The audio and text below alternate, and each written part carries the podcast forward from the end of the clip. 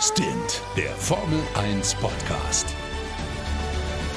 Mit Sebastian Fenske und Florian Wolzke. Ja, moin, meine Lieben, und herzlich willkommen zu Stint, dem schnellsten Formel 1 Podcast Deutschlands.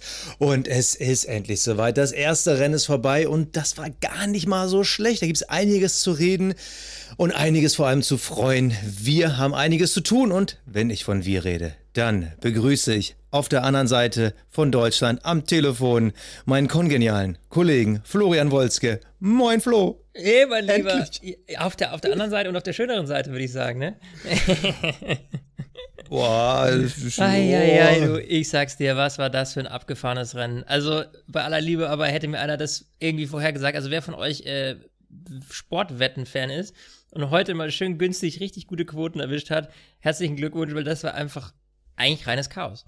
Also, es sind ja nur gut die Hälfte ins Ziel gekommen. Total abgefahrenes Rennen, dauernd irgendwelche Ausfälle, Motorenprobleme, Dreher. Wir hatten, ja, aber ich bin total durcheinander. Es ist total abgefahren. Lass uns mal äh, vielleicht beim Start tatsächlich einsteigen. Ähm, dass wir so ein bisschen Struktur in das ganz Ganze kriegen. klassisch. Weil, ganz klassisch. Weil das ist echt glaub, crazy. Der, und, ähm, der Start war ja mit das langweiligste eigentlich, ne? Ja, richtig. Also wir hatten, wir hatten halt kurz vor dem Start nochmal diese Gridstrafe für Lewis Hamilton. Da hat Red Bull dann ganz kurz vorm Schluss halt nochmal eine Kamera gefunden und gesagt, nee, nee, nee, nee. Da war ja was, ne? Der, der hat halt äh, eine gelbe Flagge missachtet. Ähm, gestern die Geschichte beim Qualifying, dass Bottas ja an seiner letzten Runde abgesegelt ist. Für mich war das von Anfang an so eine komische Geschichte schon. Also ganz zufällig fliegt Bottas ab, nachdem deine Pole so gut wie safe ist. Und ganz zufällig hat Lewis Hamilton gelb nicht gesehen. Ich habe es irgendwie von Anfang an null geglaubt. Ja, aber, doch, aber Strafe, äh, Strafe gab es trotzdem. Lewis musste dann von P5 ran. Dementsprechend Bottas easy, oder? Ich meine, weichere Reifen gegen Verstappen, hast du damit irgendwas Großem gerechnet? Also eigentlich mhm. relativ normal. Also beim Start äh, war es eigentlich klar, dass er da die Nase vorn hat. Also das war für mich jetzt nicht überraschend. Ähm, was ich aber sagen muss, ist, äh, dass er natürlich eine Top-Leistung gezeigt hat, was die ganzen Restarts angeht. Wir hatten ja mehrere Safety Cars. Oh, ja. Und ähm, da hat er natürlich äh, wirklich äh, super den Hamilton immer hinter sich halten können und immer eine schöne Lücke rausgefahren. Also da muss ich sagen, das klappt einmal gut, das klappt zweimal gut, aber dass es dann direkt dreimal gut klappt, da muss man ganz ehrlich sagen, Respekt an äh, Valtteri Bottas, der das eigentlich sehr souverän gemanagt hat. Also da waren ja, also Zeichen von Unsicherheit. Das muss man ihm wirklich äh, äh, zugute lassen. Das war schon echt top fast schon auf Vettel-Niveau. Also ich finde, es gibt eine Kategorie, wo Vettel wirklich der All-Time Greatest ist, und zwar bei Safety Car Restarts, weil Vettel schafft es ja immer, diesen äh, fast 1000 PS Wagen auf 5 km/h runter zu beschleunigen und dahinter diese Perlenkette aufzufädeln. Das kann keiner so wie Vettel, aber äh, komplett beide. Ich, ich, dachte ja sogar beim dritten Safety Car, jetzt kommt aber ganz schön dicht nochmal an Bernd Mailänder ran. Also das, das war schon, äh, ja, ich glaube, da hat der Mailänder nicht damit gerechnet, dass man auch mal schnell hinter ihn herfährt. Aber da hast du recht. Was ich aber beim Start interessant fand, Hamilton hätte eigentlich besser aussehen können. Das Problem ist, der Norris stand ihm im Weg. Also die Red Bulls wären, glaube ich, keine Gefahr gewesen, aber da ist einfach Pech. Es ist halt so, wenn du halt nicht von vorne startest. Ja. Aber Pech war eigentlich das große Thema ziemlich am Anfang des Rennens, denn schon in der, ich glaube, 13. Runde war es, Max Verstappen und auf einmal ging nichts mehr. Ich hatte ja bis zu dem Zeitpunkt das Gefühl, okay, die, diese äh, alternative Strategie auf hart zu starten, es könnte sich auszahlen, weil so der Mercedes war schon überlegen im Rennen, aber jetzt nicht so unendlich, dass der Red Bull so meilenweit weg war, vor allem nicht mit einem Max Verstappen. Das ist da, da, ging mir schon ein bisschen, das, da, da, ging schon ein bisschen was kaputt in mir und äh, wie, wie, traurig ich war, habe ich dir per WhatsApp geschickt. Ja, ich habe es ja auf Instagram auch nochmal ähm, dann verkündet, wenn ihr das hören könntet. Ich sag's euch, Basti hat mich äh, brutalst äh, ausgelacht. Aber wisst ihr, was wir jetzt machen? nur damit ihr wisst, nur damit ihr wisst, ja, ich mache das jetzt mal ganz pseudo. Ich habe keine Ahnung, ob das, na, das funktioniert jetzt, glaube ich, nicht, weil dann müsste ich auf Lautsprecher gehen. Aber Basti hat einfach, ähm, ja, mir ähm, ganz dezent erzählt, wie er das findet, dass Verstappen raus ist.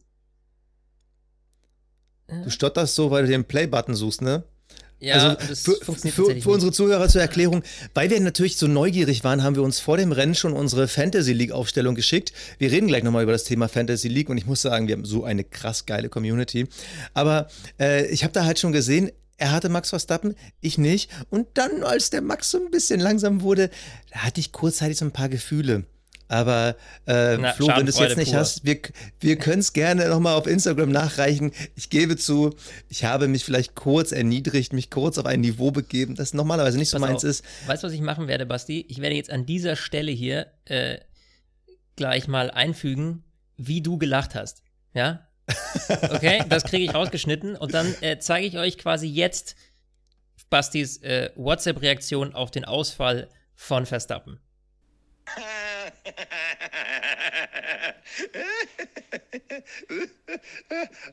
Sag mal, äh, wen hast du denn bei Fantasy eigentlich so drin, ne? Oh, der, der, der Verstappen, der wird ja ganz langsam.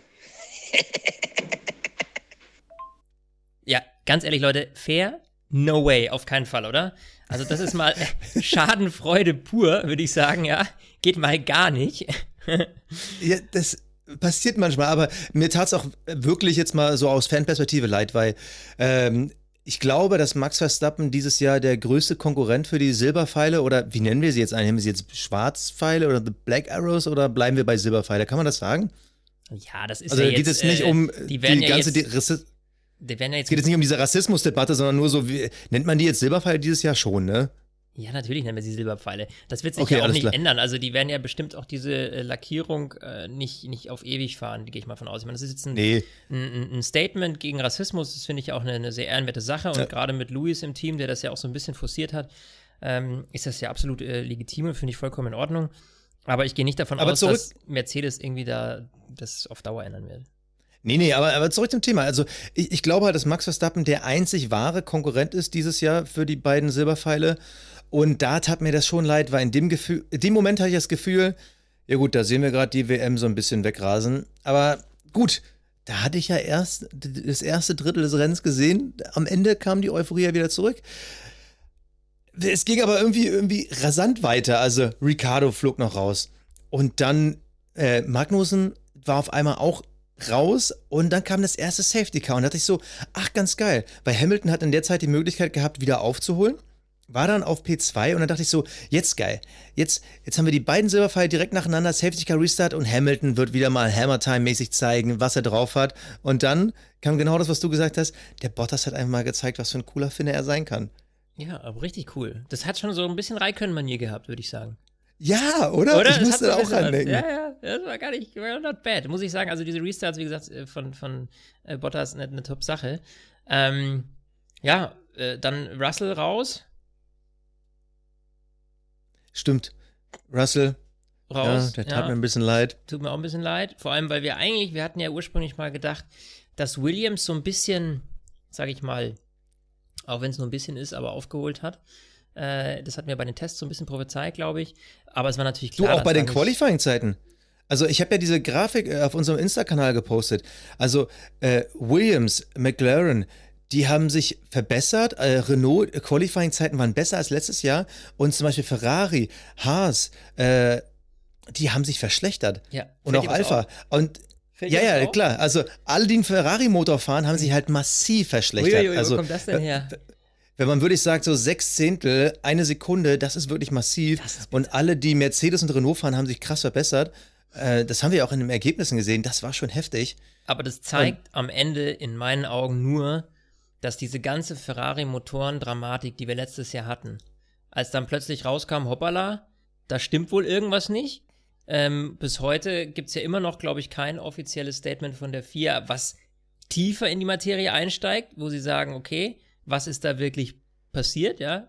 Ähm, und man, man sieht jetzt aber halt, dass dieser jetzt legale Motor, muss man ganz ehrlich so sagen, halt einfach nicht die Leistung bringt, die er sollte. Und eine knappe Sekunde Unterschied zum Vorjahr, äh, das ist brutalst bitter.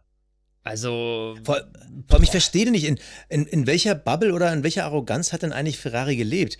Weil klar, sie wussten halt, dass sie an, in eine gewisse Grauzone vorstoßen. Wir wissen ja nicht, ob sie bewusst oder absichtlich betrogen haben. Aber das müsste ja doch irgendwann klar gewesen sein, dass das, was sie machen, anders als was die anderen machen, haben die dann nur diesen alten Motor weiterentwickelt, weil schon letztes Jahr gab es ja diesen Moment, wo es dann einige Beschwerden gab. Max Verstappen hat sogar öffentlich von Betrug gesprochen, das war, glaube ich, zum US Grand Prix. Und darauf war ja der Ferrari auf einmal deutlich schlechter. Und hat man damals dann keine Lösung gefunden, konnte man den Motor nicht weiterentwickeln, weil man hat ja jetzt das Gefühl, dass während alle anderen, also mit allen anderen, also wenn wirklich Renault, Honda, Mercedes den Schritt nach vorne gemacht haben, dass Ferrari nicht irgendwie auf ein altes Niveau zurückgefallen ist, sondern sich wirklich massiv verschlechtert hat. Also da frage ich mich, was geht in dem Team irgendwie vor sich? Und ich will nachher noch deutlich mit dir nochmal drüber sprechen, wie lange ist der Binotto noch haltbar? Also nachher geht es nochmal um diese Causa äh, Ferrari, äh, Binotto gegen Vettel. Was war da jetzt nun wirklich los? Aber wie kann das denn sein, dass das Auto so schlecht geworden ist? Was, was, ja, ich was glaube war da einfach, los? Ich verstehe es nicht. Naja, ich glaube einfach im Grunde genommen, dass dieser, dieser Druck, der bei Ferrari einfach geherrscht hat, es relativ, ich sag mal, dieser Druck, der bei Ferrari geherrscht hat, der hat dieses, naja, am Rande der Legalität zu arbeiten begünstigt. Ich glaube, man wollte auf Biegen und Brechen, musste man diesen Mercedes-Fluch aus deren Augen beenden.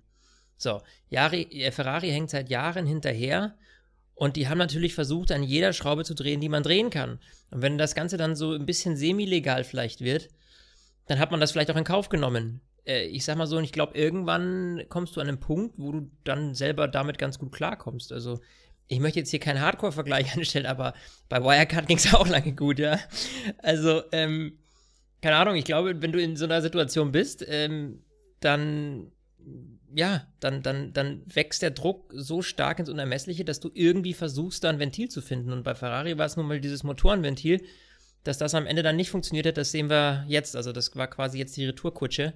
Und wenn man sieht, wie das Qualifying mit einem Sebastian Vettel auf P11 äh, endet, das ist natürlich, also bei aller Liebe, aber das ist eine Vollkatastrophe. Und selbst Charles Leclerc war, ich glaube, sieben ist der gestartet, richtig?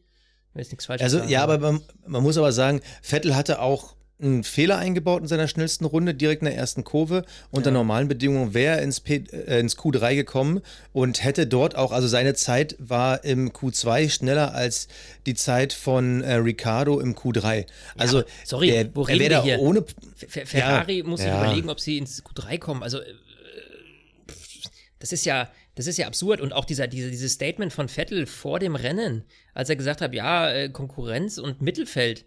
Allein diese beiden Worte in einem Satz, wo ich mir denke, hä? Ja, Ferrari muss sich im Mittelfeld umschauen? So, was? Ich habe bei Twitter die Frage gestellt, hat Ferrari eine Chance, dieses Jahr Best of the Rest zu werden? Und nach diesem ersten Rennen muss man sagen, mein Gefühl sagt nein. Also klar, Charles Leclerc ist Zweiter geworden, aber trotzdem, äh, das war ja jetzt unter drei Safety Cars und erst das dritte hat sie so ein bisschen nach vorne gespült, vor allem auch mit, den, mit Strafen verbunden, über die wir ja gleich noch alle reden. Aber unter normalen Bedingungen wäre Charles Leclerc was? Fünfter, vielleicht Sechster geworden? Ja. Und Vettel wäre äh, da reden wir auch gleich nochmal über seinen Dreher, aber im Normalfall nicht mal mehr in die Punkte gefahren. Also, äh, ich frage mich halt, es ist jetzt knapp fast ein Jahr her, seit diesem US Grand Prix, seitdem halt klar ist, ey, bei euch stimmt irgendwas nicht. Und dann gab es eine Winterpause und irgendwie diese Diskussion, wo man nicht wusste, was war da los. Und dann hatten wir jetzt noch diese lange Corona-Pause. Und die haben keine Lösung gefunden. Ihr Motor ist so schlecht. Eigentlich fahren die ja mit einem 2018er Motor.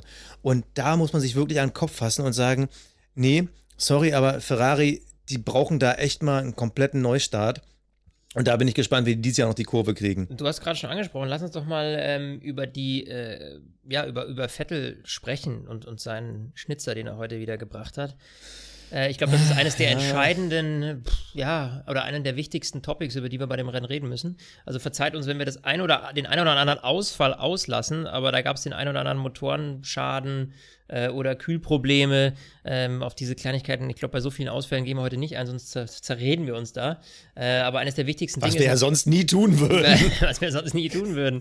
Nee, aber mal auf die wichtigsten Dinge zu fokussieren. Also, ähm, ja, Vettel, Vettel, gegen Sainz, das meinst du jetzt, ne? Genau. Die Geschichte. Vettel gegen Sainz. Äh, Vettel stößt nach innen rein, weil Sainz sich vorne mit einem anderen battelt und naja, also das war und, und kommt halt, merkt halt, okay, das, ich bin zu weit weg, das kriege ich eigentlich nicht mehr hin, steigt in die Bremse und äh, dreht sich dann.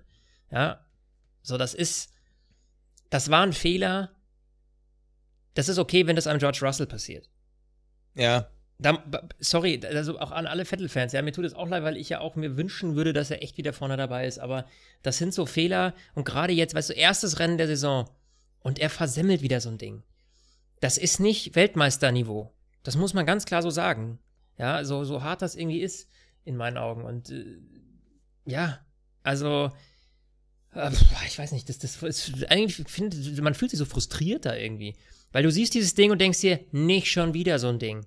Das war wieder so ein Ja, das- Klassiker das ist es halt. einfach. Das Rennen Das- halt wegschmeißen Schon wieder. wegen so einem Bullshit. Ganz ehrlich, da könnte ich mich drüber aufregen. Also das ist, das macht halt auch nicht besser, seine Situation gerade im Team. Und, und, und äh, ja, das war eigentlich eines der, der Momente, wo ich sage, also, äh, weiß ich nicht, ist da die Luft bei ihm raus? Ist es der Unfriede, der im Team herrscht mit ihm? Ich meine, es ist seine letzte Saison. Wir reden ja gleich nochmal über äh, Binotto. Oh, Oder wollen wir es gleich ab? Ja, lass uns es das gleich- direkt es drüber, das passt drüber- jetzt gut zusammen, ja. Okay, also, ja, also ganz ehrlich, äh, die Szene ist für mich, genau das, was du gesagt hast, es reiht sich halt in eine lange Historie ein. Wir sehen sowas mittlerweile seit drei Jahren in einer Regelmäßigkeit von alle zwei, drei Rennen, so einen richtig kapitalen Schnitzer. Ich meine, Schnitzer passieren allen irgendwie. Ja. Aber das war ja nun wirklich, er hatte ja nicht mal wirklich diese Überlegenheit äh, motorenseitig oder vom Fahrzeug her gegen Sainz, um zu sagen, der schafft das schon irgendwie. Das war irgendwie vorhersehbar.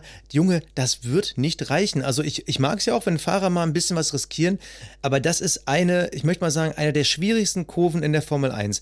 Wir haben da schon alles gesehen. Wir haben Autos gesehen, die halt relativ spät in reinschießen überholt haben. Wir haben Autos gesehen, die von außen sogar überholt haben, du gedacht hast, wow, wie geht das überhaupt? Aber wir haben auch schon super oft gesehen, dass es da halt knallt, weil diese Kurve halt super, super spitz ist. Die geht bergauf, du kommst mit einer hohen Geschwindigkeit ran. Aber sorry, ein vierfacher Weltmeister, jemand, der sagt so, nee, hier, meine letzte Saison, der sollte doch bitte nicht so gegen einen McLaren äh, draufgehen. Und ja, ich, ich glaube, das, das ist quasi die Potenz von dem, was wir die letzten Jahre gesehen haben. Jetzt kommt auch noch dieser endgültige Frust dazu. Äh, die, die verstehen ja gar nicht, dass ich hier vierfacher Weltmeister bin. Hab ich manchmal das Gefühl. Also für all die, die die Geschichte nicht kennen, das wurde jetzt im Fernsehen ja mehrfach erzählt, wir erzählen es trotzdem nochmal.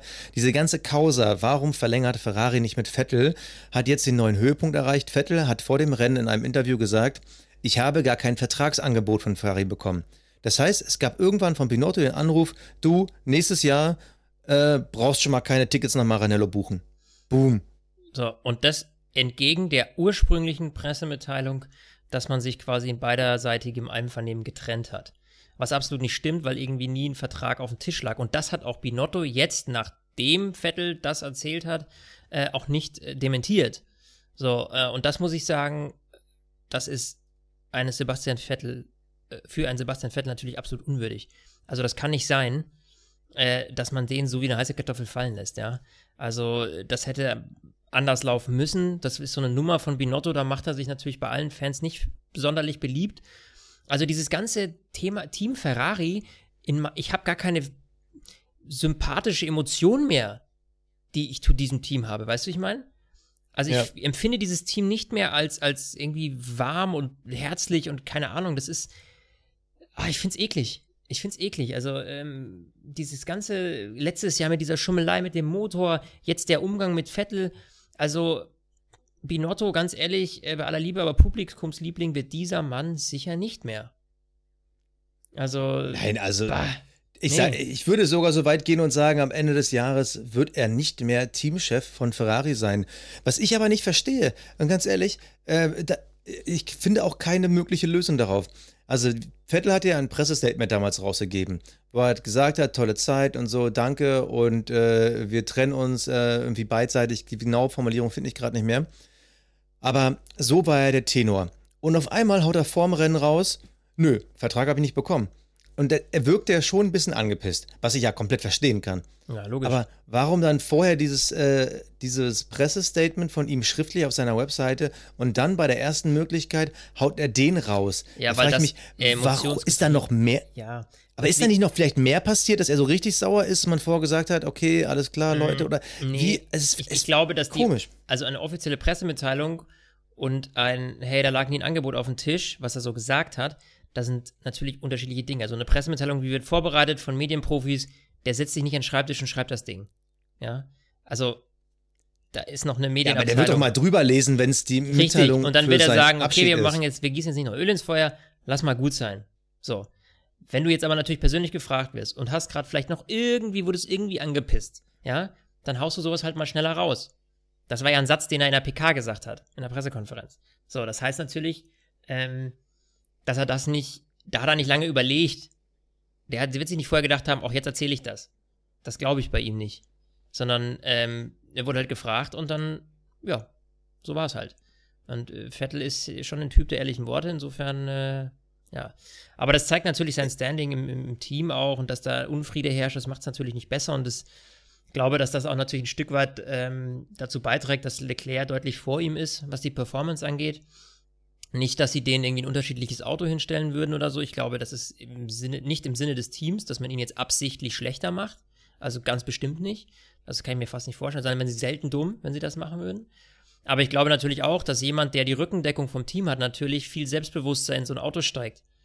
Und äh, ich glaube schon, dass das äh, an Vettel nagt, wenn das Ganze drumherum nicht mehr stimmt, wenn die ja, diese, dieser Rückhalt vom Team nicht mehr da ist, dann ja, ändert das natürlich auch ein Stück weit deine Sicht. Dann, dann, dann bist du einfach anders im Auto unterwegs und vielleicht auch ein bisschen unsicherer. Und dann passieren natürlich solche Schnitzer wie der jetzt wieder.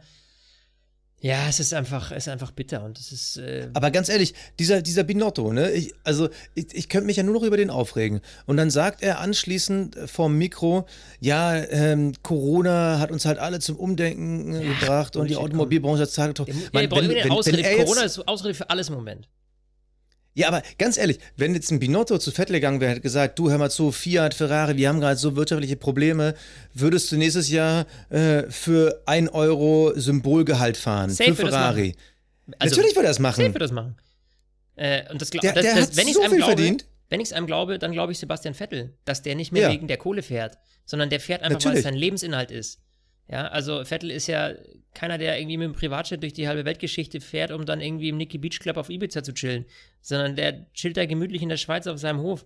Also dem geht es sicher nicht äh, äh, äh, da irgendwie groß um die Kohle, sondern er will einfach ein konkurrenzfähiges Auto haben, um Leistungen zu erbringen. Und deshalb bin ich auch komplett bei dir. Dieses, äh, diese romantische Geschichte, die wir noch aus Michael Schumacher Zeiten haben, dieses Ferrari, ein Team, eine Familie und dann machen die da zusammen ihre Skiabfahrten im Winter, diese Bilder, wir kennen sie ja. Und ja, und was war das für eine Truppe? Und dann haben die sich in Maranello getroffen und alle umarmt und so. Das ist alles weg. Seit Jahren haben wir da wirklich nur noch diese Menschenmühle in Maranello, die halt ein Teamchef nach dem anderen zermalmt, die halt ein Fahrer nach dem anderen durchschleust mit so einer Fake-Symbolik-Liebe la Kimi Räikkönen. Ja, wir behalten dich ja, weil du gehörst ja irgendwie dazu. Nee, wir behalten dich, weil wir wollen jetzt kein teaminternes Duell haben und wir wissen halt, mhm. du bringst halt genug Punkte ins Ziel, dass es für äh, äh die Top 3 Teams reicht. Und jetzt mit diesem Binotto, finde ich, hat man wirklich der hat wirklich alles verspielt. Und ich muss sagen, ich hatte mich auf diese Saison gefreut, weil ich war wirklich so, so weit zu sagen, ich route dieses Mal für Sebastian Vettel. Ich habe noch mal Bock, mit dem irgendwie eine geile Zeit zu erleben. Jetzt hat er es mir natürlich erstmal so ein bisschen versaut mit seinem Fehler. Den würde ich mir aber im Zweifel auch mal wieder verzeihen. Aber dieses ganze Ferrari-Team und so, ich habe keinen Bock mehr auf Ferrari. Und deshalb werde ich dieses Jahr halt wieder Lewis Hamilton daherlaufen und hoffen, McLaren und äh, vielleicht auch mal Williams, wer weiß, treten ihn ab und zu mal in den Arsch, aber am Ende wird es wieder ein Lewis Hamilton werden. Jetzt. Und das, das, ärgert mich. Du rennst Lewis Hamilton daher. Ich finde, also für Mercedes habe ich auch jetzt nicht so die Mega-Emotion, aber was ich, äh, also was mich halt richtig freut, ist, dass wir so ein paar geile Teams aus dem Mittelfeld haben, die richtig angreifen. Also unabhängig jetzt mal von Red Bull, äh, finde ich diesen Sprung. Also McLaren war letztes Jahr schon ziemlich gut gegen Ende und was die jetzt aufs Parkett legen, ist eine geile Nummer. Und was ich wirklich sagen muss, also äh, die finanziellen Mittel, die ähm, von äh, Lawrence Stroll da in Racing Point investiert werden, die zahlen sich scheinbar aus. Und diese Mercedes-Kopie vom letzten Jahr, die zahlt sich auch aus, offensichtlich. Also, die haben heute ein richtig gutes Rennen hingelegt, finde ich, Racing Point, trotz der ganzen Ausfälle. Klar, auch äh, Lance Stroll ist rausgeflogen, aber nichtsdestotrotz hat man gesehen, dass in dem Wagen schon ordentlich Potenzial steckt. Und äh, genauso in den McLarens. Und ich glaube, dieser Fight McLaren Racing Point, den stelle ich mir ziemlich spannend vor über diese Saison. Das ist vor für mich, glaube ich, so ein bisschen der spannendste Zweikampf eigentlich zwischen den beiden Teams. Und äh, ja, fand ich eine ziemlich, ziemlich coole Nummer. Finde ich auch, bin ich zu 100% bei dir, vor allem, weil ich finde, da, da, kämpfen die zwei geilsten Lackierungen gegeneinander. Also The Pink Panther gegen die rasende Orange. Ich finde, vor allem, das, ich finde, die, die Typen, ich finde, die haben auch eine echt geile Besetzung momentan, ja. Also äh, Lando Norris, immer noch dieser Jungspund, Carlos Sainz, mhm. das äh, lange, ewige Talent, dafür ist er noch ein bisschen zu jung, aber dieser talentierte Typ, wo man immer denkt, so, eigentlich müsste der bei Mercedes oder Red Bull fahren. Und äh, auch ein Sergio Perez dann im Racing Point, man denkt so, ha, bist du nächstes Jahr der nächste Bottas? Alles auch so äh, wilde Typen, muss man sagen. Sehr talentierte Fahrer. Ich habe jetzt mit Absicht äh, ähm, Lance Stroll mal ein bisschen außen vor gelassen, weil so, äh, der fällt, fällt in die Rubrik Jung, aber die anderen Attribute hat er noch nicht. Mal gucken, wie er es dieses Jahr umsetzen wird. Das Qualifying war okay. Aber geil. Ich finde ist richtig geil, diese Fahrer in diesen Autos zu sehen und da bin ich echt gespannt. Vor allem auch diese unterschiedlichen Packages, ne? McLaren, Traditionsrennstall, fahren mit einem Renault, Racing Point, diese aufgeblasene ehemalige Vijay Malia, äh, mhm. Bubble aus Indien, die dann jetzt irgendwie an einen kanadischen Supermillionär geht und mit Mercedes fährt. Also es sind auch zwei so komplett unterschiedliche Philosophien, Traditionen, Geschichten, die aufeinanderprallen. Das finde ich echt ganz geil. Also ich finde es mega geil, wie das einfach, ja, wie, wie, das, wie das funktioniert da. Und das sind eigentlich irgendwie, das sind so Charakterteams, weißt du, wie ich meine? Also die sind noch nicht glatt geschliffen, sondern da ist noch einfach viel Tohuwabo, das hat so ein bisschen Startup-Flair. Äh, ja, find oh, das finde ich aber interessant, dass du Racing Point zum Charakterteam machst, ne? Weil ich sag mal so, jetzt diese ganze Geschichte, also äh, dass äh, Papa Stroll das ein bisschen aufbläst und sein Geld da reinpumpt, äh, also und dann stumpf einfach Mercedes ja, kopiert, aber, McLaren ist ein bisschen stopp, eigener. du darfst ja nicht vergessen, unter Vijay Malia hatten die Jungs ja mit wenig verdammt viel rausgeholt schon. Die hatten Absolut. jetzt mal eine schwache Phase zwei Jahre lang, aber davor waren die echt top vorne im Mittelfeld dabei und das mit wirklich begrenzten Mitteln, ja. Dass dann diese ganze Dramatik da um Vijay Malia, der überall gesucht wird und dann im Exil und boah, auch, das meine ich mit Charakter, weil es ist einfach alles ein bisschen, ja. Okay, okay, das Team dahinter. Aber ich, ich würde gerne mal wissen, wie viele Ex-Force Indias noch dort sind. Weil das stimmt, weil die Jungs, die damals aus wenig viel gemacht haben, können jetzt aus viel noch mehr machen. Und ähm, ich glaube, äh, Force India hatte ja immer das Problem, die sind ja erst zur zweiten Saisonhälfte so richtig gut rausgekommen. In der ersten hatten sie ja immer noch Probleme und äh, das ist jetzt genau mit so, so reinzustarten, zeigt ja, wenn es die gleichen Leute sind, die brauchten einfach nur die Mittel und die Möglichkeiten. Richtig. Und das zeigen sie jetzt und das finde ich eigentlich eine coole Sache. Äh, lass uns doch mal. Lass uns doch mal, lass uns doch mal die, ganz kurz über durch die Zahlen gehen. Ne? Also, ähm, Bottas gewinnt, klar, von, Le von Leclerc, aber nochmal äh, diese, genau diese Mittelfeldteams. Also, Landon Norris, Position 3 mit McLaren. So, geile Leistung, hat ordentlich gefightet. Ich dachte eigentlich Sainz, der auf 5 ist für McLaren, dass der ihn noch kriegt. Äh, dieses teaminterne Duell hat mir sehr gut gefallen. Auf Platz 6 Sergio Perez im Racing Point und leider ausgefallen, aber auch fett in den Punkten gewesen war Lance Stroll. Also das Ergebnis war schon mega gut von diesen beiden Teams. Ja. Man muss es wirklich nochmal einmal unterstreichen. Richtig, richtig gut. Also sie wären beinahe mit allen vier Autos unter die besten 7, 8 gekommen. Und das ist echt beeindruckend. Gut, wenn natürlich die andere Hälfte ausfällt, dann ist es nicht mehr so spektakulär. Man muss es immer so ein bisschen in Relation sehen. Aber äh, klar, wenn natürlich ein Verstappen nicht ausgefallen wäre, wenn sich ein Sebastian Vettel. Ja, gut, aber Albon. Äh, hm? Aber El nee, aber Vettel und Albon, äh, die haben sich selber gedreht und sich selber aus, ausgeschossen. Ja, Vettel hatte eh keine Chance, in diese Phalanx reinzufahren. Also den kannst du rauszählen. Albon, Albon klar, mittendrin das sollten wir auch mal, also finde ich, äh, neben Vettel, neben dem Vettel-Dreher der zweitwichtigste Dreher ähm, in meinen Augen.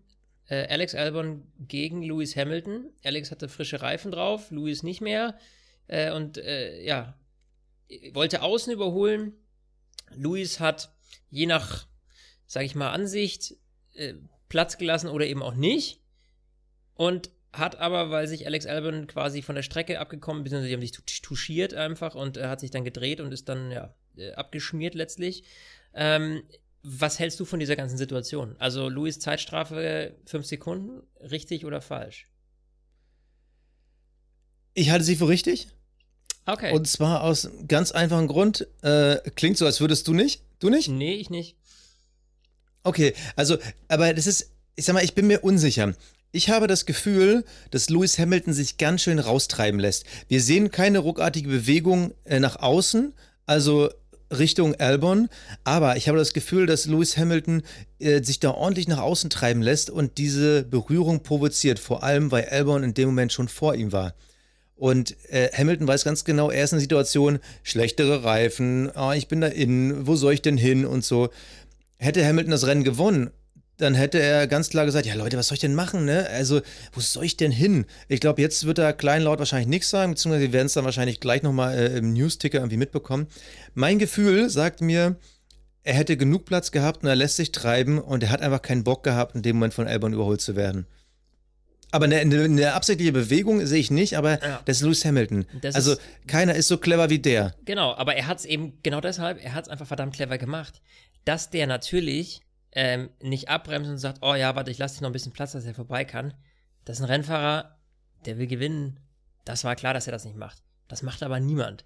So, und ich glaube, äh, dadurch, dass er halt aber nicht bewusst, also er hat keine Lenkbewegung nach außen gemacht.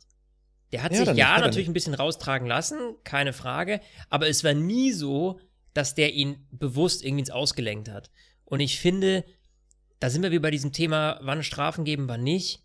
Lass die Jungs auch mal ineinander knallen dann, ja, wenn es dann so ist, ja. Also man muss nicht, das war für mich ganz normal klassischer äh, Rennunfall. Ähm, irgendjemand hat immer irgendwo ein bisschen Schuld, aber dass man jetzt da eine Strafe drauf gibt, boah, das ist schon wieder so, weißt du, dann, dann machen sie es beim nächsten Mal nicht, dann passiert weniger, dann scheißen sie sich in die Hose, weil, oh, es könnte ja eine Strafe kommen, alle zucken zurück und wir haben weniger spannende Rennen. Also am Ende des Tages, ähm, ich finde es bitter für Alex Albon, keine Frage, weil junger Typ, zweite Saison, mega geil, ähm, wie, wie der performt. Und ich hätte ihn auch gerne da vorbei gesehen, keine Frage. Aber da ich äh, Lewis Hamilton bei Fantasy habe, äh, finde ich es ganz gut, so wie es jetzt ist. Nein, grundsätzlich einfach, ich finde einfach, die sollen Rennen fahren und die sollen sich auch mal berühren können, ohne dass direkt ein großes Drama entsteht. Und deswegen finde ich, dass solche Strafen, ja, wo es auch nicht um das Thema extrem Sicherheit oder was geht, da ist viel Auslaufzone, also da können die ruhig racen. Nee, aber, aber, nee, aber was heißt Auslaufzone? Da war ein Kiesbett und Hamilton wusste ganz genau, äh, dass er, dass es äh, ihm, ihm am wenigsten passieren kann, aber klar, dem Auto kann was passieren. Ähm, also inhaltlich bin ich bei dir, emotional auch, von wegen, ey, ich will ja sowas sehen. Ich habe mich auch gefreut, das zu sehen. Ich finde, eine Perspektive, die bei der Diskussion noch nicht aufgemacht wurde, ist, hat Albon in dem Moment alles richtig gemacht. Ich glaube, da war so ein bisschen dieses übermütige, oh, ich könnte jetzt gleich ein Rennen gewinnen, Ja. so sehr im Kopf, dass er sich nicht um äh, P2 gerade kümmert, sondern schon im Kopf bei P1 war, im Kopf schon dabei war, äh, Bottas zu überholen. Weil ich glaube, wenn an der gleichen Stelle ein Max Verstappen, ein Bottas, auch ein Sebastian Vettel gewesen wäre und er wäre so an Hamilton vorbeigezogen, die hätten ihr Auto aber sowas von auf dem grünen Randstreifen bewegt, Richtig. dass sie Hamilton halt nicht berühren und nicht ins Ausfliegen. Also das macht dann halt noch den Unterschied und ich glaube in dem Fall ist einfach die Unerfahrenheit, eben genau auf Messers Schneide zu fahren, dass das halt nicht passiert. Weil ich glaube, dass, also ich glaube mich zu erinnern, dass theoretisch noch ein bisschen Platz gewesen wäre, um das auszudirigieren. Ja, Weil das Problem ist ja, er ist ja so viel schneller gefahren, dass er ja quasi mit seiner Hinterachse auf Hamiltons Vorderachse aufgefahren ist. Er hätte aber auch in dem Moment, weil er halt schon so weit vorne ist, einfach seine Position als stärkeren, als derjenige, der vorne ist, nutzen können und hätte einfach seine Geschwindigkeit so tarieren müssen, dass er halt neben Hamilton fahren kann. Und ich glaube, andere Fahrer hätten das hinbekommen. Deshalb glaube ich, dass da noch so ein bisschen das Jugendliche dabei, dabei war. Trotzdem hätte man ihm mehr Platz geben müssen. Meine Meinung. Ja, aber schön, dass wir da mal wieder unterschiedlicher Meinung sind. Ja, endlich mal wieder. Endlich mal wieder. So, Äh, Basti. So, können wir noch über eine Sache reden, Ja, die los. mich schon ein bisschen, ich musste kurz ein bisschen, äh, es war schon wieder ein bisschen Schadenfreude, aber das ist ein Team, da haben wir ja, glaube ich, die wenigsten Fans von, beziehungsweise ich glaube auch die wenigsten Formel-1-Fans weltweit sind Fan von diesem Team, die Haas. Also, äh, mit den äh, großartigen Grosjean und Magnussen. Und was haben die geschafft? Die haben es geschafft, einer alten Tradition zu folgen. Sie sind mal wieder beim ersten Saisonrennen beide ausgeschieden. Diesmal aber nicht mit dem, ich sage jetzt mal Haas-Klassiker, dass man beim ersten Rennen vergisst, wie nochmal diese Radmutter da irgendwie in dieses Rad reingeht. Aber es ist mal wieder ein ganz, ganz bitterer Start. Und das, obwohl ich finde, dass sie dieses Jahr wieder die coolere Lackierung haben. Trotzdem ein Haas-Klassiker zu den vielen Ausfällen. Ja. Das war mal wirklich wieder, da fällt einmal die Tradition. Und, und Kimi, ey, und wenn Kimi einen Abflug macht, ne, dann natürlich nicht irgendwie so Pussykram, äh, no power, no power, no power. Nee, wenn Kimi Probleme hat, dann fliegt ihm halt das halbe Auto weg. Auch da wieder bitter. Schon wieder, wie auch in den letzten Jahren, immer wieder im ersten Rennen diese Probleme, unsafe Release oder dass der Reifen nicht richtig drauf war. Kimi hat es immerhin geschafft, als einer der wenigen fast eine ganze Runde mit dem nicht festgeschraubten Reifen zu fahren. Also Respekt davor, das muss man erstmal hinkriegen. Aber krass, dass sowas dann immer wieder kommt, ne? immer irgendwie zum Saisonstart. Finde find ich schon irgendwie komisch. Ja. Es ist. Ich weiß auch nicht, woran sowas liegt. Also, ähm, ja, wie gesagt, das ist irgendwie von Haas abgeguckt oder was. Also, dass diese Reifen da fliegen, dass, vor allem, dass das ehrlich gesagt nicht direkt in der Box passiert, sondern irgendwie erst beim Rausfahren. Also, das finde ich auch ein bisschen komisch. Also, normalerweise sieht man das ja relativ fix, ob der Reifen drauf ist. Vielleicht ist da auch irgendwas gebrochen. Don't know. So, bevor du jetzt, ich glaube, du wolltest jetzt schon zu den Awards kommen. Ich hatte das Gefühl, richtig. du wolltest gerade, du hast ja, ja, richtig ja. Atem. Richtig. Ein Thema noch, bevor wir zu den Awards kommen, natürlich sind dieses Jahr die Awards wieder da, aber wir gucken jetzt nochmal auf die Ausfälle. Also, Kwiat, Albon, Raikön, Russell, Grosjean, Magnussen, Stroll, Ricardo, Verstappen. Keine Sorge, ich habe nur aufgezählt, weil ich nebenbei mit den Fingern mitgezählt habe. Also, neun Ausfälle. Und wir haben die ganze Zeit im Rennen gehört, dieses Pass irgendwie auf die Curbs auf und Sensoren und all sowas. Hä? Hatten wir das die letzten Jahre irgendwie in Österreich, dass auf einmal, weil die Curbs zu heftig sind und die Autos darüber ballern, dass diese Autos alle wegen irgendwelchen Sensoren und Curbs ausgefallen sind? Habe ich das richtig verstanden? Und, und, bin ich da irgendwie als Einziger irgendwie total verwirrt? Also wir hatten ja irgendwie äh, größtenteils technische Probleme, also irgendwas mit der Power Unit. Aber lag das jetzt wirklich an den Curbs und naja, aber die, die haben sie ja entschärft. sind? Die Curbs haben sie ja entschärft zum letzten Jahr. Letztes Jahr war ja der große Flügelflug.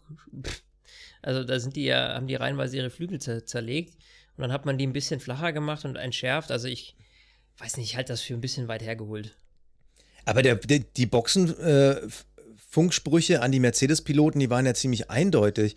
Äh, passt da bitte auf und äh, die Sensoren und Getriebe und all sowas. Mhm. Also, das fand ich schon sehr, sehr spooky. Ja, aber sowas finde ich halt auch mal ein bisschen, weiß ich nicht, also die, wenn die, die haben letztes Jahr, okay, die haben sich die Flügel zerlegt, dieses Jahr wurden sie entschärft, wenn es jetzt immer noch für Probleme sorgt, das ist so ein bisschen, ja, keine Ahnung, finde ich halt dämlich, wenn so eine Strecke dann irgendwie, sage ich mal, also entweder sind die Autos zu soft, dass sie die Strecke nicht packen, ja, äh, oder was man eigentlich sagen muss, ist, dass halt einfach die Strecke halt schon Formel 1 tauglich sein muss. Das muss mal eine Grundvoraussetzung sein. Und wenn die Curbs einfach zu krass sind, äh, dass die Autos irgendwie kaputt gehen, ähm, dann, ja, dann müssen halt die Fahrer aufpassen. So, das. Aber das, das jetzt, also, das ist, finde ich immer so ein bisschen, das ist auf jeden Fall kein Grund am Ende zu Mimosen zu sagen, ja, aber die Curbs waren schuld. Ja, dann fahr entweder nicht drüber und baue stabileres Auto. Punkt aus. Also. Genau. Also, weil ich, weil ich mag diese Themen ja nicht, die sich irgendwie von der Realität zu, zu sehr entfernen, ne? Weil wenn ich mit meinem Auto mal irgendwie äh, zu weit fahre, klar, äh, dann ist da mal eine Kratzer, ein Kratzer an den Felgen, aber ist ja nicht so, dass dann meine komplette Elektrik auseinanderfliegt. Und da bin ich ja dann irgendwie, also ich hatte kurzzeitig im Rennen diesen Moment, wo ich gedacht habe, Leute, hört doch mal auf, in jedes kleine Teil da irgendwie einen Sensor reinzubauen. Mhm. Dann hört doch mal einfach auf die Fahrer, was die denken, wie das läuft, bevor dann wieder irgendwie die Telemetrie, der ganze Tannenbaum leuchtet. Also irgendwie, irgendwie fand ich das ein komisches Thema. Aber egal, ich habe ich hab ein echt geiles, spannendes Rennen gesehen. Da war einiges los. Ich hatte ungefähr 80 Prozent der Zeit das Gefühl, Lewis Hamilton wird Erster und am Ende kommt er nicht mal aufs Podium, obwohl er als Zweiter ins Ziel kommt. Das ist allein schon eine gute Dramaturgie und zeigt, es war ein verdammt gutes Rennen. Ja, richtig. Ja, dann kommen wir doch, Basti, wie du es gerade schon geahnt hast, zu unseren Awards. Das erste Mal dieses Jahr küren wir wieder drei verschiedene Awards und äh, los geht's. Der Fahrer des Rennens. Ja, Basti. Der Fahrer des Rennens. Jetzt bin ich schwer gespannt, äh, wen du da auf der Liste hast. Du hast ja vorhin schon mal kurz äh, durchsickern lassen, dass du noch nicht ganz sicher warst, wen du da nehmen sollst. Nee, weil ich muss zugeben, ich habe halt äh, eigentlich habe ich drei Fahrer auf der Liste. Also ganz überraschend, Lando Norris, ich habe Carlos Sainz und äh, Sergio Perez, die haben für mich alle wirklich top performt. Die kommen aus der langen Pause mit einem neuen Auto und äh, sorgen erstmal dafür, dass äh, Red Bulls und Ferraris gegen die schwer eine Chance haben. Das hat mich schon schwer beeindruckt. Es kriegt Lando Norris von mir. Einfach nur, weil ich es auch geil fand, sein erstes Podium, weil ich es richtig, richtig gut fand, wie er mit den älteren Reifen gegen Carlos Sainz kämpft. Und Carlos Sainz, der, der ist halt auch nicht ohne. Und es hat mich schon sehr beeindruckt. Ich habe am Anfang der Saison für meine Fantasy League echt überlegt, oh, auf welchen McLaren setze ich? Auf, auf Norris oder auf Sainz? Und habe dann auf Sainz gesetzt wegen mehr Erfahrung und bin schon überlegen, ob ich das wieder ändere. Also der Junge hat mich sehr begeistert. Genauso hätte es auch Le Leclerc kriegen können, dafür, dass er es am Ende irgendwie durchgehalten hat. Aber dafür haben die Ferraris nicht genug gezeigt. Also nein, mein Fahrer des Rennens ist Lando Norris. Ja, ehrlich gesagt habe ich auch äh, lange drüber nachgedacht und ich hatte Carlos Sainz irgendwie auf der, äh, auf der Liste kurz mal. Dann hatte ich Checo Perez tatsächlich auch auf der Liste. Und ähm, die haben aber alle auch so zwischenzeitlich mal den einen oder anderen Schnitzer gehabt. Und ich habe mich deswegen ähm, dazu entschieden, zu sagen Valtteri Bottas, aber eben nicht, weil er einfach vom Start von Pole Position gestartet ist und als erster ins Ziel gekommen ist, sondern weil ich seine Leistung bei den Restarts, Hamilton hinter sich zu halten, die er perfekt gemanagt hat, äh, das rechne ich ihm hoch an. Und das dreimal in Folge bei drei Safety-Car-Phasen immer perfekt äh, zu parieren, das finde ich eine super Leistung und deswegen ist er für mich heute Fahrer des Rennens. Der Cockpit Klaus. Der Cockpit Klaus. Ja, Der der, Cockpit Cockpit Klaus, da ist er Klaus. wieder, der So. legendäre. Du, ich muss, äh, ich, ich steig mal ein und mach's kurz. Äh, ja, also Auftakt und dann so ein Schnitzer von Sebastian zu sehen. Ja, deswegen für mich Sebastian Vettel. Das war einfach, wir haben es vorhin ausführlich thematisiert, äh, unnötig und ja, für einen mehrfachen Weltmeister, das darf einfach nicht passieren. Ja, ich, ich wollte mal nicht so hart sein. Eigentlich hat es Vettel mehr als verdient, aber äh, ich gebe ihn Alex Albon, nämlich weil er mich darum gebracht hat, einen Sensationssieger zu sehen. Also jugendliche äh, Naivität, Unerfahrenheit, wir haben gerade drüber gesprochen, aber ich habe kurzzeitig so wirklich äh, die Daumen gedrückt für Alex Albon und dann mit so einem Ding, das auch ein bisschen unnötig war. Deshalb mein Cockpit Klaus. Das Kapperl des Rennens.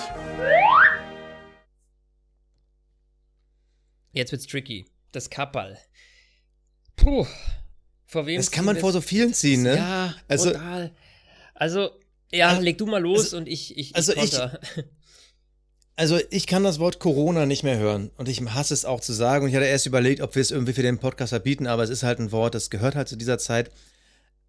Und es ist halt ein bisschen komisch, dann sind keine richtigen Interviews, kein richtiges äh, Podium und all sowas, aber ich gucke Formel 1 zu 99 Prozent wegen dem, was zwischen äh, Start und Zielflagge passiert und da finde ich es schön, da sehe ich kein Corona, da sehe ich Fahrer, die am Limit kämpfen, wo es scheppert, wo es drauf geht. Mein Kappa ziehe ich davor, dass äh, Liberty Media und die FIA es möglich gemacht haben, dass die Formel 1 wieder fährt. Und dafür bin ich als Fan wirklich ultra dankbar und freue mich. Ich freue mich auch schon aufs nächste Rennen. Auch wenn es das gleiche ist. Aber egal, ich freue mich. Deshalb mein Kappa vor der Formel 1 einfach. Ja, crazy. Ja, da- das, das, das, eigentlich hätte ich dann loslegen müssen, weil meins viel schwächer ist ja in der Hinsicht. Äh, Nein, also ich äh, hatte, ehrlich gesagt, war es für mich so, dass ich mir dachte, okay, du gibst das Kappal, du siehst das Kappal von dem Team, das den größten Sprung gemacht hat. So, das kam für mich jetzt ehrlich gesagt, ähm, da kam für mich eine Racing Point oder McLaren in Frage. Und dann muss ich aber sagen, dass Racing Point im Verhältnis, also McLaren war letztes Jahr halt schon sehr gut, Racing Point nicht. Und was Racing Point jetzt innerhalb von einem Jahr auf die Beine gestellt hat, finde ich super. Und deswegen ziehe ich meinen Kappel vor den Ingenieuren bei Racing Point. Ähm, da, ich weiß, ich höre schon die Stimmen, ja, aber die haben bei Mercedes kopiert. Ja, mag alles sein. Aber es Ey, ganz funktioniert. ehrlich, können die anderen auch. Eben, können die anderen auch. Und es funktioniert. So, und ähm, warum nicht? Ganz ehrlich, wenn das Team weiter vorne ist, ich finde es eine super Sache, haben die top gemanagt und deswegen äh, quasi die Ingenieurskunst bei Racing Point, die äh, davor ziehe ich das Kappel und äh, genau. Jetzt stellt sich nur noch die Frage, lieber Basti. Ähm, Ja, Fantasy. wie sieht's Leute, bei Fantasy aus? 400, über 400, 417 glaube ich, waren es jetzt aktuell. Äh, Leute von euch sind dabei und kämpfen quasi im offiziellen Tippspiel gegen uns und gegeneinander. Ich freue mich mega, weil es jetzt fast doppelt so viele waren wie letztes Jahr, knapp. Das ist krass. Also wirklich äh, Respekt dafür. Wir fro Ja. freuen uns mega. Also Ey, sau cool. Sind auch noch super viele dazugekommen jetzt in den letzten Tagen, also kurz vor dem Rennen. Und jetzt habe ich nur ein Problem und zwar, ich kann gerade in unserer Gruppe aktuell, während wir aufzeichnen, noch nicht die aktuelle Rangliste sehen. Ich sehe zwar, wie viele Punkte ich gemacht habe, Basti sieht, wie viele Punkte er gemacht hat, aber wir sehen noch nicht ausgerechnet quasi, auf welchem Platz wir liegen. Äh, aber, so, man muss dazu sagen, wir müssen kurz ein paar Neuerungen erklären. Und zwar dieses Jahr gibt es ja neben dem Turbo Driver, der ja dauerhaft einer Person, einem Fahrer zugeordnet wird, noch einen Mega Driver. Der Mega Driver, den kannst du jedem Fahrer für ein Rennen in der Saison geben. Ja, und der erzielt dann auch doppelte Punkte. Ähm, ja, und Änderung 2, genau bevor ich es vergesse, die Fahrer ändern ihre Preise über die Saison. Das heißt, je besser ein Fahrer oder ein Team ist, desto teurer werden sie und je schlechter sie sind, desto billiger werden sie. Was ich einen interessanten Aspekt finde, weil du tatsächlich dann am Ende des Tages mit ein bisschen Taktieren tatsächlich ein Team kriegst, was eben mehr als diese 100 Millionen wert ist. Also, ja, bin ich mal gespannt, wie sich das so auswirkt auf das Ganze. Ähm, was ich gemacht habe, kann ich schon dazu sagen, ich habe Lewis Hamilton direkt mal heute den Mega Driver verpasst. Mehr aus Versehen als absichtlich, muss ich leider gestehen. Und das ist natürlich Pech für mich. Ich habe zwar jetzt natürlich mehr Punkte, äh, aber ja, wäre natürlich als erster ins Ziel bekommen, hätte ich natürlich deutlich mehr Reibach hier gemacht. Äh, ich liege jetzt bei 187 Punkten. Dann könnt ihr es mal mit euren Zahlen vergleichen. Basti, ich weiß nicht, wie sieht es bei dir aus? Ich habe 119. Aber wie viel, wie viel hast du für Hamilton bekommen? Ja, 81. Wie viel hast du bekommen? Ah, du hast ihn nicht, 27. Oder? Doch, hast du ihn? Ich habe ihn auch. 27. 54 Punkte weniger. Das heißt also, ich hätte, äh, hätte ich ihn auch als Mega Driver, hätte ich 173. Das heißt, das Rennen geht trotzdem an dich. Ach so, ja, richtig. Das heißt, das Rennen geht trotzdem an mich. Ja, aber knapp. Ach, verdammt. Knapp. Geht Okay, aber so, wir hoffen, dass beim nächsten Mal die Webseite ein bisschen ähm, besser und vor allem runder läuft, damit wir dann direkt schon mal in unsere Gruppe gucken können. Wir sind da sehr gespannt. Ähm, Leute, nehmt dran teil. Wir, wir, wir hauen auch wieder einen Preis raus, Richtig. oder? Wir wissen Also, zwar noch nicht was. letztes Jahr- Du sagst es. Letztes Jahr gab es einen Hoodie, müssen- den hat der Moritz gewonnen. Es stimmt. Wir, ich glaub, wir müssen zur nächste Woche nochmal nachsteuern. Irgendwas, irgendwas Geiles. Ja. Irgendwas Geiles. Richtig. Außer äh, Moritz gewinnt wieder, weil dann, Da- dann kann der einfach hier sonntags sich dann hinsetzen und aufnehmen, weil dann kann ich mit meiner Tochter spielen und ihr habt mehr Freizeit. Kann es also, sein, dass du lieber mit deiner Tochter spielst, als mit mir Formel 1 Podcast zu machen? Nee, ich hasse es zu verlieren. Und äh, wenn ich nur verliere, dann sage ich irgendwann, ach was, mach deinen Scheiß doch alleine. So, das ist das Ding. Ja, wir werden Nein, sehen, also, was, Leute- enges Rennen. Nehmt dran teil. Nehmt dran teil, Leute. Das ist echt abgefahren und ab nächste Woche wird es dann auch direkt ein bisschen interessanter, wenn dann diese Webseite funktioniert. Und ähm, für alle, die noch nicht dabei sind, also den Liga-Code, die müssen ein Team erstellen und dann mit dem Liga-Code in unsere Liga beitreten und den Code, den haben wir auf unserer äh, Instagram-Seite. Müsst ihr mal gucken, das habe ich Ende Februar mal gepostet. Der Code ist ich habe es äh, Wochenende nochmal Ah, du wiederholt. hast es Wochenende wiederholt. Perfekt. Läuft. Und äh, ja, schaut auch gerne bitte bei uns bei Instagram rein, weil wir haben uns überlegt, den einen oder anderen Kommentar schon während des Rennens abzugeben. Äh, heute haben wir uns schon ein bisschen gebettelt, wie gesagt, mit, mit Basti, der mir leider äh, dabei Verstappen schon direkt die Ohren vollgeheult hat, beziehungsweise mich ausgelacht hat. Ähm, das heißt, auch nächsten Sonntag werden wir äh, auch die ein oder andere Story posten während des Rennens, also seid ihr live mit dabei. Und dann freuen wir uns. Kurz mal noch, Hm? bevor, du, bevor du Tschüss sagst, kurz mal noch mal einen Ausblick. Erwartest du für das nächste Österreich-Rennen irgendwie, dass sich alles um 180 Grad dreht? Meinst du, da werden die Teams jetzt so viel mehr finden? Ich meine, das Gute ist ja, wir brauchen einfach nur weniger Ausfälle und Safety Cars und die haben ja schon ein ganz anderes Richtig. Ergebnis. Aber erwartest du, dass irgendein Team so richtig verhaltensauffällig irgendwie nach vorne springt? Na, das glaube ich nicht. Aber was man natürlich sagen muss, den Vorteil, den jetzt gerade alle Teams haben, ist natürlich wirklich zu analysieren, okay, was am Setup können wir jetzt ändern für nächstes Wochenende. Das hast du ja eigentlich in der Vergangenheit nie gehabt, dass du ein Auto aus der gleichen Saison nochmal auf der gleichen Strecke fährst. Ob das viel bringen wird, weiß ich nicht, aber das ist tatsächlich ein interessantes Experiment zu sehen, wie verhält sich das kommende Woche. Ähm, da bin ich auf jeden Fall schwer gespannt. Also ich erwarte auf jeden Fall einen besser aufgelegten Sebastian Vettel, Ja, weil das dem Qualifying, wie gesagt, da war teilweise auch ein bisschen Pech dabei oder äh, einfach kein Glück in dem Moment. Da erwarte ich einiges. Und ich sag dir, ist dann wieder Hammer Time. Vielleicht nehme ich dann ja mal einen Mega Driver. Mal gucken. Ja, shit. Ah, da kann ich jetzt nur verlieren. Ei, ei, ei, ei, ei, ei, ei. Na gut, Ja. Leute, wir hören uns nächste Woche Sonntag direkt nach dem Rennen wieder. Tschüssi. Stint, der Formel 1 Podcast. Mit Sebastian Fenske und Florian Wolzke.